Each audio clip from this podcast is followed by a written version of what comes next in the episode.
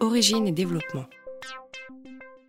Alors, je vais d'abord commencer par un tout petit peu d'histoire et peut-être plutôt de géographie. Il se trouve que ce semestre-ci, je suis en congé scientifique et j'ai passé là deux mois aux États-Unis et je vais passer un mois au Japon euh, en mai-juin. Et puis, je suis tombé sur, euh, sur cette veste euh, dans un magasin de San Francisco. Alors, cette veste, vous voyez qu'il y a des caractères japonais à l'intérieur. Mais c'est en fait pas du tout une marque japonaise. Je me suis dit, je vais l'acheter quand je serai au Japon, elle sera moins chère. Mais non, c'est en fait une marque anglaise qui imite le design japonais, avec y compris des caractères japonais euh, Google Translation automatique. C'est pas du vrai japonais. Mais en fait, c'est pas c'est pas du look japonais genre euh, kimono euh, traditionnel. C'est une veste occidentale qui imite le Japon, qui lui-même imite l'Occident. Eh bien, les lesson study, c'est un peu la même chose. Elles sont nées au Japon dans les années 1890, suite à une réforme scolaire, oui, là-bas aussi, des réformes scolaires, occidentalisation de l'enseignement, des vraies classes et plus de l'éducation dans des temples, des classes collectives et plus de l'éducation individuelle. Les enseignants se sont réunis ont décidé de collaborer pour pouvoir appliquer ces innovations et pour pouvoir eux-mêmes contribuer à ces innovations.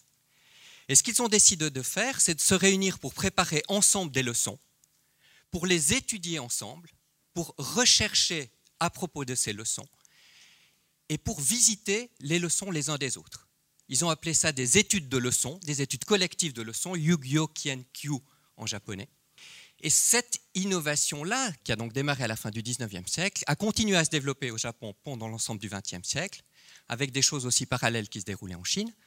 Et ceci sans véritable écho dans le reste du monde, très peu en tout cas, jusqu'à la vague des études internationales dans les années 1990, notamment les études TIMSS, qui d'une part ont montré que les petits élèves japonais étaient très bons, notamment en mathématiques, surtout en mathématiques.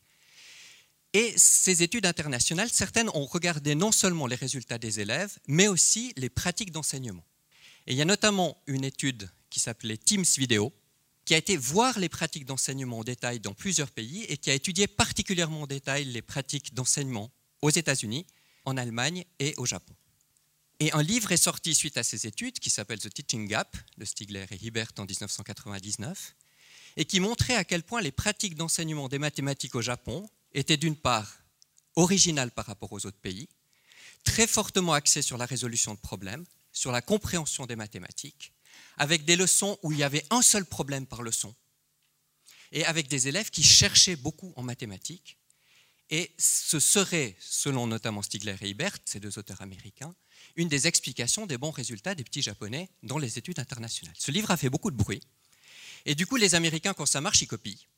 Et donc, il y a eu un développement des lesson study aux États-Unis, en particulier le travail de Catherine Lewis, qui est une chercheuse américaine, mais qui avait travaillé au Japon, avec notamment ce guide-ci, ce n'est pas le seul, mais je vous signale celui-ci parce que c'est un guide pratique, lesson study step by step, à propos de ces lesson study.